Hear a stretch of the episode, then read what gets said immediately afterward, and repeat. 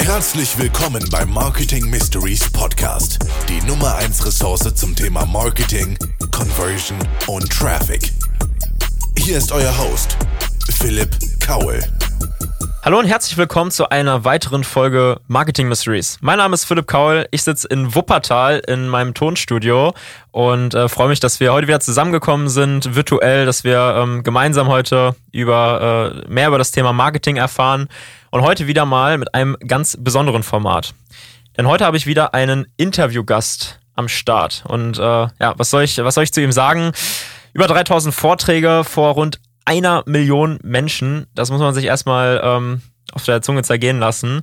Ja, in über 3000 Unternehmen unterwegs gewesen, über 30 Länder. Ich könnte noch ganz, ganz viele Fakten vorlesen zu diesem Thema. Ähm, aber ich denke, es reicht, wenn ich einfach sage, ähm, heute hier am Start, Hermann Scherer, schön, dass du da bist, ich freue mich. Philipp, dank dir, dass ich da sein darf. Äh, du hast recht, das reicht. Äh, alles gut, ich bin froh, dass ich da bin. Schön. Ja, ja, sehr schön, dass du da bist. Äh, ich hoffe, es geht dir gut. Ich streng mich an. Ich, ich bin mir immer nie so ganz so sicher, weil ich finde, dass es Menschen selten auf allen Ebenen gut gehen kann. Aber äh, in dem Rahmen, in dem ich es beeinflussen kann, geht es mir ganz gut. Sehr schön. Heute haben wir ähm, eigentlich ein cooles Format am Start. Äh, wir sprechen heute über deine fünf Marketing Mysteries. Aus äh, wie vielen Jahren Karriere, wie lange arbeitest du jetzt schon aktiv an deinem Unternehmen? Naja, ich sag das so wahnsinnig ungern, weil ich, weil dann kommt raus, dass ich schon so alt bin. Aber äh, klar, ich bin schon seit über 30 Jahren. Ich habe ich hab wahnsinnig früh angefangen. Ich habe mit, ich glaube mit mit 19 habe ich begonnen in diese Speaker-Szene oder damals Trainer-Szene einzusteigen und bin jetzt seit über 30 Jahren am Start. Ja. Ja, dann haben wir heute fünf Marketing Mysteries von Hermann Scherer aus über 30 Jahren Erfahrung und äh, wenn du Lust hast, kannst du einfach mit dem ersten starten. Ich bin total gespannt, was du da, äh, was du da mitgebracht hast. Marketing Mystery. Du, also der erste ist schon mal ganz, ganz simpel und wichtig äh, und er referenziert natürlich auf das, was ich 30 Jahre gemacht habe, nämlich der Speakermarkt. Und der Speakermarkt ist ein, ein, ein riesen, riesen, riesengroßer Markt. Äh, die meisten sagen ja, ach, so toll ist der gar nicht und wer weiß, was da alles los ist weil der Speakermarkt äh, ist vergleichbar mit einem Eisberg. Das, was du siehst, ist die Spitze, das sind die paar wenigen öffentlichen Kongresse und Co.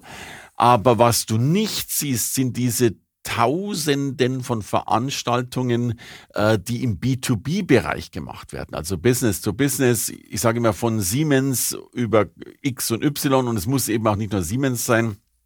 Ich war auf weit über 3000 Bühnen gestanden und davon waren vielleicht 300 sichtbare Bühnen, aber 2700 Bühnen, die eben nach außen gar nicht sichtbar waren, Mitarbeiterveranstaltungen, Kundenveranstaltungen. Äh, und dieser Markt äh, sucht eine riesen Nachfrage äh, und das ist mein erstes Mystery, denn die meisten glauben, dass dieser Markt gar nicht, die wissen noch nicht mal, dass er existiert. Ja. Ja, also ist auch meine Erfahrung. Ähm, ich bin jetzt zwar habe ich noch nicht 3000, 3000 Vorträge habe ich noch nicht ganz voll, äh, aber äh, vielleicht so 50 oder sowas. Und äh, daher, das ist tatsächlich so, dass äh, die meisten dann auch irgendwie so intern waren, ähm, so Webinare, die dann irgendwie für die ein, einzelne Firma waren ähm, zum Thema Videomarketing und Online-Marketing, Social Media ähm, und dass es dann teilweise gar nicht so öffentlich ist und gar nicht so das ist, was man äh, immer jeden Tag so mitbekommt. Auf jeden Fall ein guter Punkt. Hast du dann auch so Erfahrungen, dass du sagst, die Vorträge, die in den Firmen sind, die nicht öffentlich sind, die sind in der Regel auch irgendwie besser bezahlt als die, die dann so öffentlich und groß und viel Aufmerksamkeit und sowas haben? Ja, die, die sind auch besser bezahlt, weil klar, so öffentliche Veranstalter sagen mit Recht ja auch mal ganz gern, du, da findest du ein paar Kunden und Co., ähm, geht das nicht ein bisschen günstiger. So, und natürlich hast du dann da auch eine andere Zielgruppe.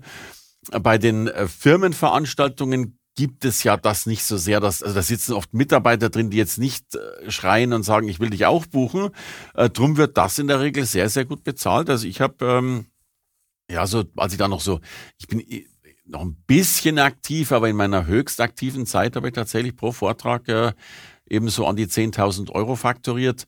Äh, und der Witz ist, dass es ja eigentlich verrückt ist, weil du mein Gott, du redest da oft eine halbe Stunde oder eine Stunde. Also es ist, wenn, wenn du die Zeit in Bezug setzt äh, zu, äh, zu, zu dem Lohn, wobei Lohn ja schon das falsche Wort ist dazu, äh, dann trifft dich eigentlich der Schlag, weil sich jeder die Frage stellt, warum kriegt man für eine Stunde so wahnsinnig viel Geld? Da kommen ja noch Reisekosten und Steuer auch noch dazu. Aber die, die Firmen brauchen das. Es, da geht's, also mein, mein Hauptpunkt ist tatsächlich, und das wäre schon mein zweites Mystery, wenn ich damit loslegen darf, ähm, es geht nicht um Wissensvermittlung. Die meisten Menschen, die die was liefern, ein Content auf der Bühne versuchen, noch mehr Content reinzubringen. Ich sage immer, Wissen wird mit 500 Euro faktoriert, äh, Gänsehaut mit 10.000 Euro.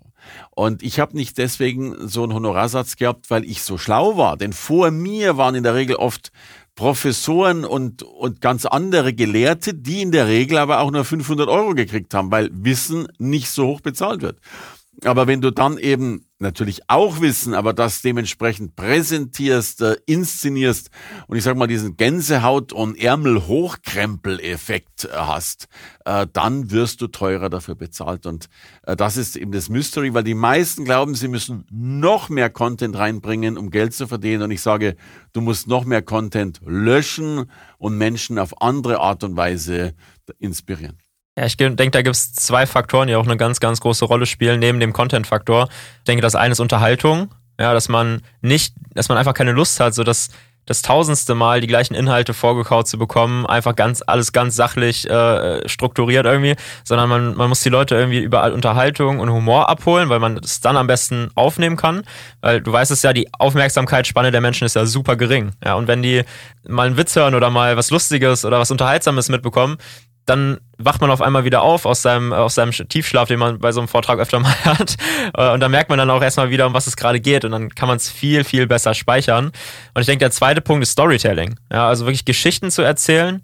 Weil, und das merke ich auch beim Videomarketing immer, die Videos, die Geschichten erzählen, die die Menschen emotional binden und abholen, die sind in der Regel wesentlich erfolgreicher, weil sie einfach viel, viel stärker im Kopf bleiben. Es gibt ja einen Grund, warum sich beispielsweise Märchen über so viele Generationen durchgesetzt haben und sich weitertragen, weil es einfach Geschichten sind, die die Leute sich merken können und weitererzählen können.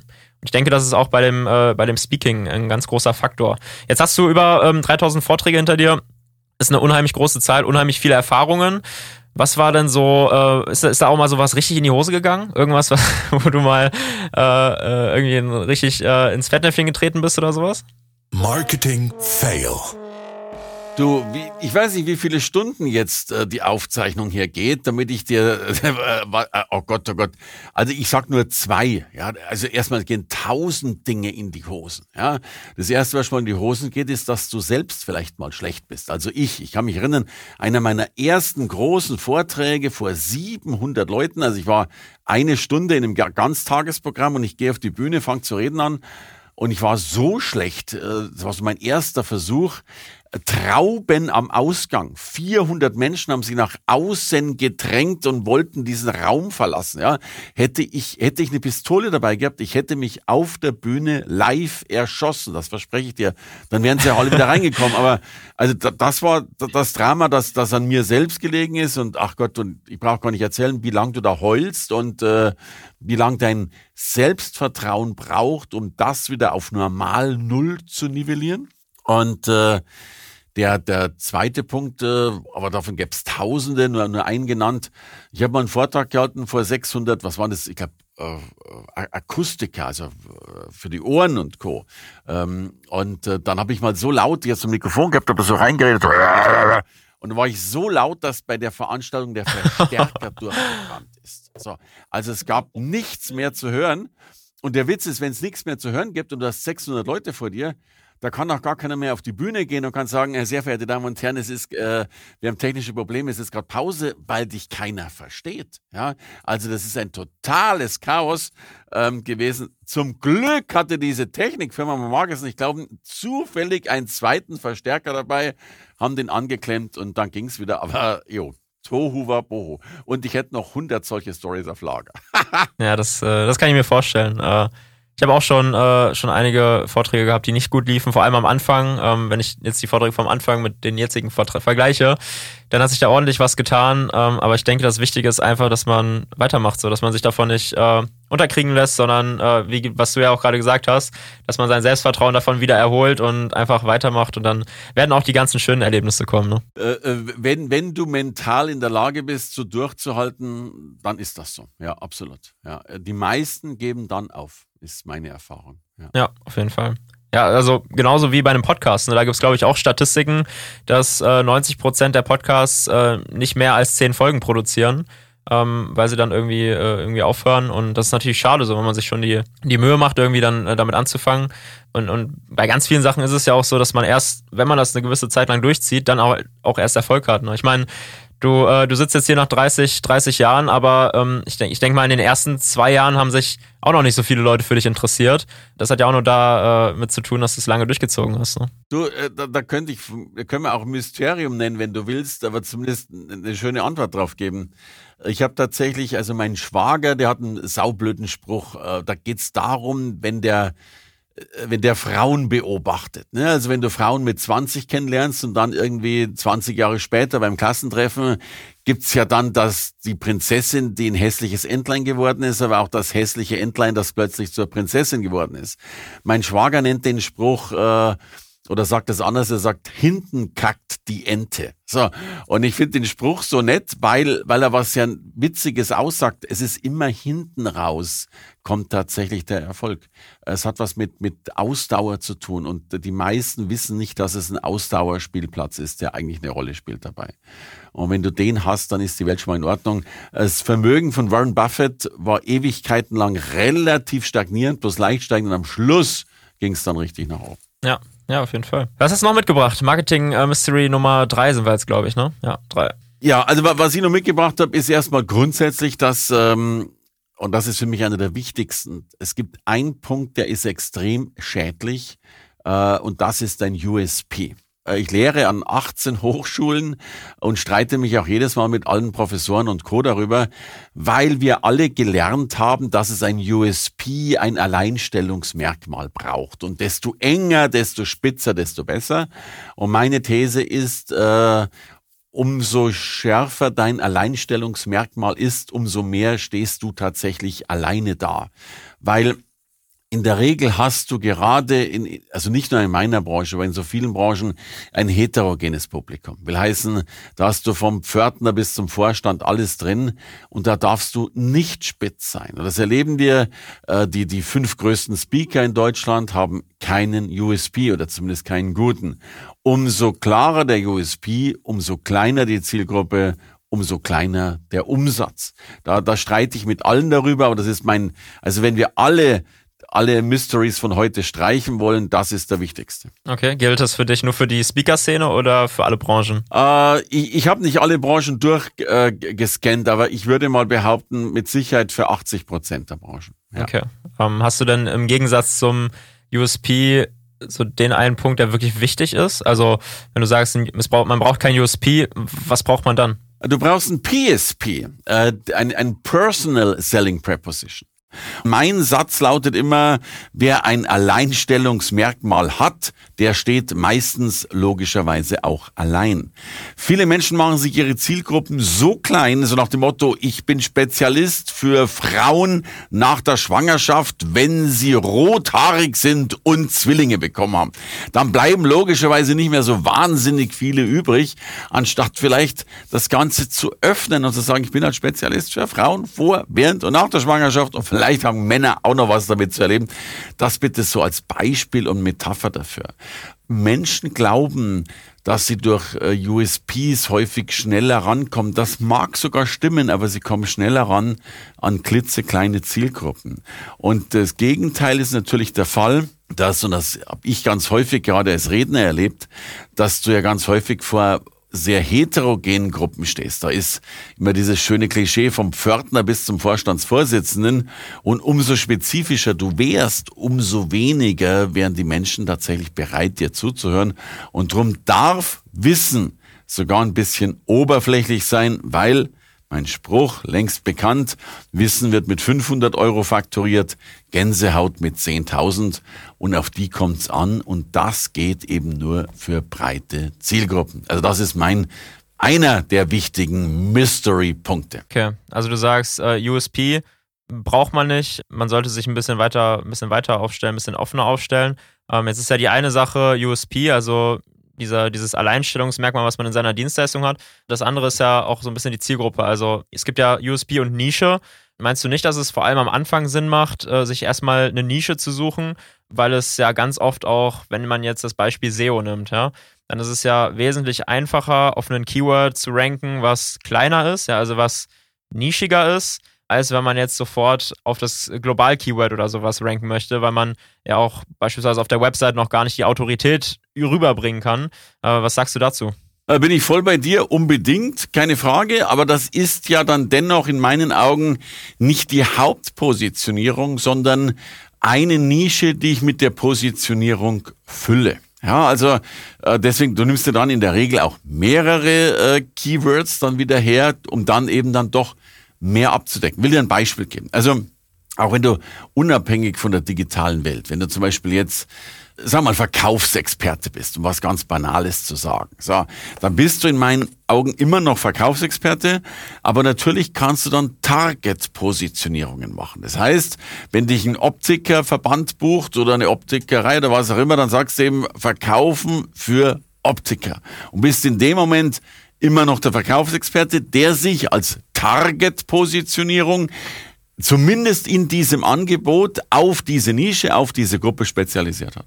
Und so sehe ich natürlich auch SEO und Co., dass du eben schon eine große Marke bist und Co., aber natürlich dann vielleicht mal die Anzeige an Optiker rausspielst äh, äh, bei Facebook und Co. und dann eben die gerade als Lookalike-Gruppe nimmst und dann vielleicht eine andere Gruppe und damit eigentlich immer die gleiche Anzeige hast, die halt vielleicht nur diese Endung für Optiker, für Schreinermeister, für, für whatever hast. Und somit kannst du dann tatsächlich beides haben, immer noch der, ich sage immer so, der Branchenguru zu sein in einer Sache und dennoch dann diese Tätigkeit, damit du einerseits groß bist, andererseits schneller in der Nische wächst, äh, als Target-Positionierung dann dementsprechend ausspielen. Ja, und dann hast du, glaube ich, das schnelle Wachstum und dir den großen Namen aufrechterhalten. Wo man dann natürlich auch aufpassen muss, ist, dass man sich nicht zu sehr vom Kunden in seinen Leistungen beeinflussen lässt. Ne? Also, dass man nicht Kunden bedingterweise vorschreiben lässt, in welcher, in welche Richtung man arbeitet. Als kleines Beispiel, ich äh, mache mit meiner Agentur ja jetzt Videomarketing und Webdesign. Darauf beschränken wir das auch so. Also wir machen nicht noch da die Grafik und da noch das und da noch die Kleinigkeit, ähm, nur weil es mal vielleicht angefragt wird. Also dieses, äh, diese Fähigkeit, Nein sagen zu können, ist ja eigentlich genauso wichtig und sich nicht so sehr dann halt auch da leiten zu lassen, oder? Äh, definitiv. Also mein Spruch heißt ja immer, äh, Gewinner sagen Nein, Verlierer sagen Ja. Ne? Und die meisten Menschen glauben eigentlich, dass das ein Gewinner-Mindset sowas ist wie, du musst zu allem Ja sagen und du musst offen für alles sein und Yes und wie, wie, wie solve the problem und so weiter und so fort. Totaler Quatsch. Andersrum formuliert äh, kann man sagen, äh, Verlierer sagen eben ja, Gewinner sagen nein. Und ich habe in meinem Leben zu 99,9 Prozent der Dinge nein gesagt, um eben in diesem einen Prozent oder Promille dann tatsächlich eben äh, die volle Leistung zu bringen. Denn in dem Bauchladen, die Zeiten sind ja glücklicherweise vorbei, auch wenn sich Menschen immer noch mental äh, total schwer tun, das zu tun. Und damit kommen wir vielleicht zum fünften Mystery gleich. Für mich ist auch ganz wichtig, dass du nicht gleich aufgibst, äh, wenn jemand deine Leistung nicht mag. Weil da, das ist genau der Punkt, dass, dass viele dann sagen, oh, das kann ich ja nicht machen, das gibt es ja schon am Markt. Und dann beginnen die sich total zu verbiegen, weil es das eben scheinbar schon gibt. Und das ist in meinen Augen totaler Quatsch. Wieder ein Beispiel. Ich selbst ähm, mache ja ganz viel, habe jetzt, glaube ich, tausend Menschen geholfen bei, bei mit Büchern sichtbar zu werden. Also ich bin nebenbei auch so eine Art Buchhebamme. Und jetzt ist es ja so, wenn, wenn du ein Buch schreibst, äh, dann, ich sage jetzt mal ein Buch über Glück. Es gibt in Deutschland viereinhalbtausend Verlage. Verlage sind total auch schubladig aufgebaut. Ne? Es gibt Verlage für Reisen, Verlage für Motorrad, für, für Kfz, für Kochen, für Backen, für Schwule, für Lesben und ich würde mal sagen 500 Verlage, die sich mit dem Thema Lebenshilfe und damit auch zum Beispiel mit dem Thema Glück beschäftigen. Und die meisten Menschen, die gehen, wenn die ein Buch schreiben wollen, dann machen die, was weiß ich, Amazon auf oder was auch immer, schauen, gibt schon ein Buch über Glück. Äh, hurra, welche Erkenntnis, es gibt schon Bücher über Glück. Ich glaube, es gibt schon über alles Bücher. Und dann sagen, machen die den, äh, die Kiste wieder zu und sagen, hey, das Buch gibt schon, ich kann kein Buch schreiben. Und das ist eine sich selbst beschneidende Denke, weil nur Menschen so denken und, und so negativ auch über die eigene Leistung denken. Ein Verlag denkt ganz anders. Also wir Menschen erstmal, negativ gesagt, wir Menschen denken, das gibt es schon, es will mich keiner. Der Verlag denkt, das gibt es schon, also brauchen wir das auch. Wenn es 500 Verlage gibt, die über Glück schreiben, und jetzt kommt ein Glücksbuch raus, dann sagen 499 Verlage, verdammter Mist, der hat ein Glücksbuch rausgebracht, wir brauchen auch ein Glücksbuch. So, das heißt, du hast nicht, weil ein Buch erschienen ist, keine Chance mehr, sondern du hast plötzlich 499 zusätzliche Chancen, jetzt dein Thema, dein Buch erst recht an den Markt zu bringen. Glaubensmuster heißt, das gibt es schon, also bin ich hier genau richtig. Und wenn du mit diesen Einstellungen rangehst, dann meine ich, werden deine Märkte, die ja sowieso existent sind, mental noch viel größer, weil die meisten Schranken, die setzen wir Menschen uns nicht durch die Realität, durch die Märkte, sondern durch unseren Schädel. Und in Wirklichkeit geht oftmals viel, viel mehr, als wir denken. Und Schlusssatz vielleicht dazu, wenn, wenn wir schon über die Hebamme gesprochen haben, ich habe so viele Newbies gleich zum Start in Top-Wirtschaftsverlage reingebracht. Also auch das geht. Und ich, bin immer traurig darüber, und wahrscheinlich ist es meinem Alter geschuldet, dass ich da ein bisschen mehr Erfahrung habe. Ich bin immer traurig darüber, was Menschen immer sich erzählen, was scheinbar nicht geht. Und ich erwiesenermaßen weiß, dass es geht. Aber da die meisten Menschen glauben, dass es nicht geht, probieren sie es nicht. Und weil sie es nicht probieren, ist es in deren Leben logischerweise, hat es auch nicht stattgefunden. Und damit haben sie dann dummerweise sogar recht, dass es in ihrem Leben nicht geht. Und wie wir ja gerade schon festgestellt haben, es geht ja auch nicht immer nur um das Wissen, was in dem Buch kommuniziert wird, ne? sondern es geht ja auch um die Person, die das Buch schreibt, weil in, im Idealfall schreibt man so ein Buch ja dann nicht nur rein sachlich, sondern auch ein bisschen unterhaltsam, dass man äh, das Wissen nochmal besser aufnehmen kann, aufmerksamer bleibt. Man kennt das ja, wenn man ein Buch liest, dann driftet man manchmal so mit den Gedanken ab und äh, muss irgendwie dann nochmal zwei Seiten zurückblättern, weil man irgendwie so an was ganz anderes gedacht hat, während man so äh, unterbewusst trotzdem weiterliest. Und äh, wenn man dann einfach eine Persönlichkeit mit in dieses, in die Texte reinbringt und äh, in das Buch mit reinbringt, dann ist es ja das Buch vielleicht über Glück und das gibt es vielleicht schon, aber von dir halt noch nicht. Und ähm, deswegen denke ich, dass man da auf jeden Fall durchstarten kann. Ja, und, 80 Prozent aller Bücher werden nie gelesen. Also werden eh, eh nur, glaube ich, einige verkauft. Viele werden ja wieder zu Altpapier verwertet. Äh, und die, die verkauft werden, werden zum großen Teil nicht gelesen. Ich habe ganz viele Aufträge bekommen. Ich habe jetzt bald 60 Bücher geschrieben. Und ich habe ganz oft Aufträge bekommen, wo Menschen gesagt haben, Mensch, Scherer, dürfen wir Sie buchen? Da ist gerade ein neues Buch rausgekommen. Wir würden Ihnen ganz gern Auftrag geben als Redner und so. Sag ich, ja, gern. Hat Ihnen das Buch denn gefallen? Dann sagen die, ja, ich habe das Buch nicht gelesen. Sag ich, ja, warum buchen Sie mich denn, wenn Sie das Buch noch nicht mal gelesen haben? Sagt er, ja, wenn ich Sie buche, brauche ich es ja nicht mehr lesen, dann erzählen Sie es mir ja sowieso. Also alles gut, ja. Wie viele Bücher liest du so? Ach, unterschiedlich. Ich hab's, äh, ich hab's mit dem Lesen mir tatsächlich ein bisschen abgewöhnt. Bin ein Hörbuchfreak geworden. Und da bin ich so, ich mache immer meine, meine, meine Sleepy Time, wenn ich jetzt, zumindest wenn ich alleine im Bett liege, was durchaus mit zwei Kindern häufig mal vorkommt, da, dass, dass Papa nicht so wichtig ist und die bei Mama im Bett liegen. Und dann höre ich so jeden Abend so eine Stunde noch irgendein Hörbuch, äh, finde ich total spannend. Und, und auch gleichzeitig schön einschläfernd. Findest du, dass du da genauso viel Inspiration rausnimmst, wenn du dir das anhörst, wie wenn du es liest? Was ich bei mir immer merke, ist, wenn ich ein Buch wirklich lese, dann komme ich irgendwie nochmal so auf ganz andere Gedanken, als wenn ich das nur so auditiv irgendwie konsumiere. Äh, das, ist, das ist vollkommen richtig, das sehe ich genauso. Komma sehe jedoch was anderes. Ich stelle ganz häufig auch fest, dass ich äh, vielleicht mittendrin einschlafe und, und dann doch mitkriege, dass, dass sich unterbewusst was ändert. Also mir ist zum Beispiel auch wichtig, dass ich mir oft Bücher anhöre, die einen guten Sprachstil haben. Jetzt ganz unabhängig vom Inhalt finde ich, macht es ja auch unheimlich viel, wie Menschen Sätze zusammenbauen, äh, formulieren, Thesen aufstellen, Folgerungen machen. Und äh, das ist mittlerweile erwiesen, dass Menschen, die, die viel gute Sprache hören, die tatsächlich auch besser umsetzen können. Also so haben wir auch Muttersprache gelernt. Ich habe zumindest den, den subjektiven, die subjektive Vermutung, dass es mir immer sehr äh, hilft tatsächlich. Ich, ich habe dann doch, ich bin eingeschlafen und merke dann doch irgendwie, hey, da hast du da sprachlich irgendwas dazugelernt. Ist jetzt rein subjektiv, aber ich glaube, dass das Hören äh, von guten Texten äh, durchaus dem Gehirn förderlich ist. Okay. Ja, cool. Fünf Marketing Mysteries von Hermann Scherer. Ich hoffe, ihr konntet was mitnehmen. Vielen Dank dir, Hermann. Äh, war sehr cool. Hat sehr viel Spaß gemacht. Und ich wünsche dir noch einen wunderschönen Tag und weiterhin ganz, ganz viel Erfolg. Philipp, Dito, alles Liebe, halt die Ohren steif und Daumen hoch für dich und deine Crew.